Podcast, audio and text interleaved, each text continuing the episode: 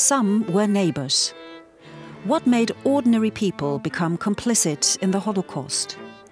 How were the top figures of the Nazi regime able to rely on an army of nameless faces that made the deadly persecution of Jewish people in Germany and Europe possible in the first place? When neighbors looked on but did nothing, tolerating silently and supporting the unfathomable.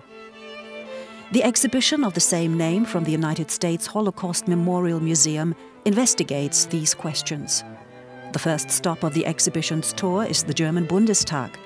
In the Paul Löbe building, Bundestag President Wolfgang Schäuble had words of warning at the opening of the exhibition. Most Germans, if they had been asked in 1945, would probably have described themselves as decent. There hardly was an awareness of their personal responsibility for what happened, and even less so, an expression of remorse.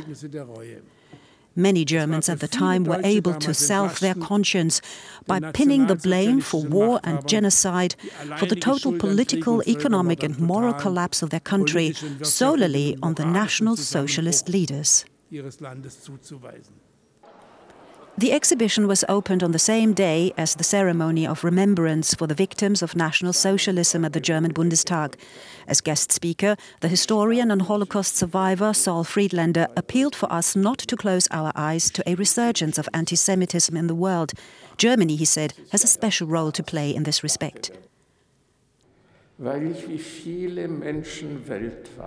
Because, like many people, I see in Germany today a thoroughly different Germany. Thanks to its lengthy transformation since the war, Germany has become one of the strong bulwarks against the dangers I just mentioned. We all hope that you will have the moral steadfastness to continue fighting for tolerance and inclusiveness, humanity and freedom. In short, for true democracy.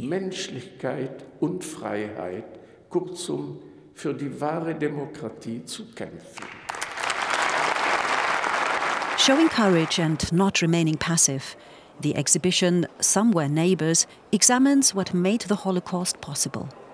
The themes of humiliation and persecution are on display in scenes of everyday brutality observed by many. The fact that the exhibition tour starts at the Bundestag has a great symbolic value for the director of the Holocaust Memorial Museum. Uh, the German Bundestag is, is not only a place of immense prestige, it's a symbol.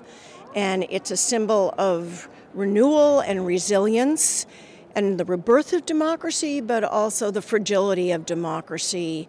So, to start our exhibition here in this place, it's an important statement that Germany as a nation is making about its responsibility for the past, but I think also about Germany's responsibility for the future. The creators of the exhibition hope that young people in particular will be made aware of the dangers of anti Semitism. Many of these terrible things were not just ordered from the top. A lot of people were actively involved in them, although they could have resisted. I think that's important, looking at precisely that, and saying it wasn't these Nazi elites and we're only going to look at who was at the top of the chain and who gave the orders, but instead taking a close look at society, what happened between neighbors. Further information can be found online at bundestag.de forward slash en slash visit the Bundestag.